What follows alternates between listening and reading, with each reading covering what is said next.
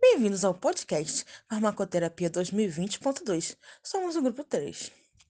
A asma é uma doença respiratória de grande importância nos tempos atuais. Segundo o relatório global da asma, 339 milhões de pessoas em todo o mundo sofrem da doença e espera-se que o total alcance 400 milhões até 2025 sendo que 70% também são alérgicas e 60% são crianças. Por se tratar de uma inflamação das veias aéreas, causa os seguintes sintomas: falta de ar ou dificuldade para respirar, sensação de aperto no peito ou um peito pesado, chiado no peito e uma tosse.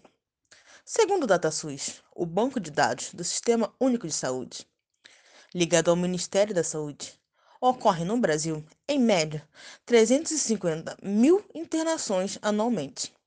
A asma é a terceira ou quarta causa de hospitalizações pelo SUS, conforme o grupo etário considerado. Mas então, qual é a causa da asma? A causa exata da asma ainda não é conhecida, mas acredita-se que é uma causa por um conjunto de fatores, que é como genéticos, se um ou ambos pais são asmáticos, o risco da criança desenvolver asma é de 25 a 50%, ou ambientais, como o caso de ácaros, pólen e até mesmo animais de estimação. Mas tratamento, como se ocorre? Antes de falar sobre tratamento, é importante lembrar que a asma é uma doença muito variável. A maioria dos pacientes com asma é tratada com dois tipos de medicação. Primeiro, a medicação chamada controladora ou de manutenção, que serve para prevenir o aparecimento dos sintomas e evitar as crises de asma. E segundo, a medicação de alívio ou de resgate, que serve para aliviar os sintomas quando houver piora da asma. As medicações reduzem a inflamação dos brônquios. As principais medicações controladoras são os corticoides inalados, isolados ou em associação com drogas broncodilatadoras de ação prolongada. E por último, a pergunta mais polêmica de todas: as pombinhas viciam? Não, nunca.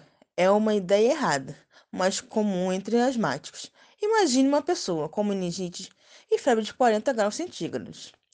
A pessoa usa o remédio para baixar a febre, como a de pirona para paracetamol. Depois de algumas horas, a febre volta a subir e o paciente usa outra vez o antitérmico. Como, como também os, os dispositivos que têm broncodilatadores de curta ação, também chamados de medicação de resgate.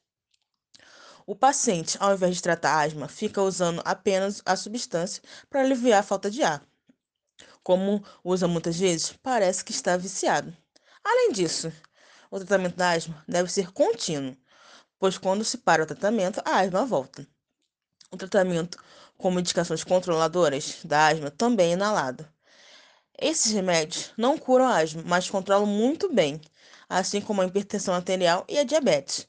Se você tomasse um comprimido todo dia para controlar a pressão ou açúcar, acharia que estaria, estaria viciado nesses remédios? Eis a pergunta, eis a questão.